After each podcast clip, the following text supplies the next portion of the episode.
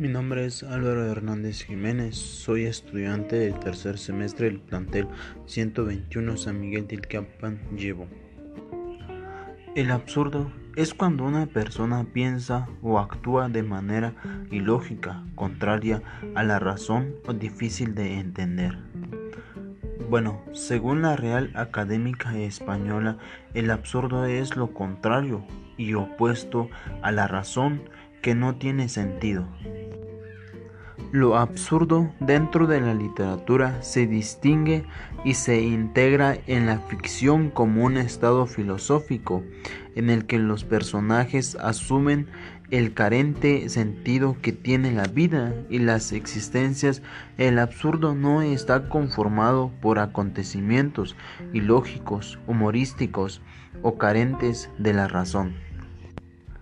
Según Albert, el absurdo es que nace de una comparación entre dos o varios términos desproporcionados, antinómicos o contradictores. Significa la falta de sentido y de lógica en los planteamientos escénicos ya que carecen de ella, la acción humana no, no se dirigen hacia objetivos específicos. El sentido de la vida que nos presenta el autor en el libro, libro de la Metamorfosis es como trataba la sociedad a un humano convertido en monstruo y al parecer él estuvo en problemas. La metamorfosis se basa en un género de absurdo cuya historia tratada de la vida de Gregorio Samsa trabajador, modelo, respetuoso con sus jefes y sometido a una disciplina absurda.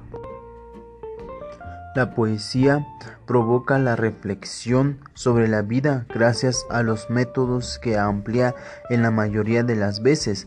El autor se basa en sus sentimientos y encuentra inspiraciones en los que se encuentra a su alrededor. Eso hace que el lector pueda sentir la lectura con cada palabra y cada verso.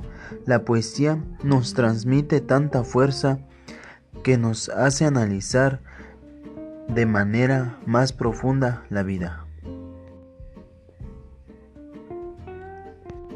Bueno, pues gracias, eso fue todo sobre el tema el absurdo.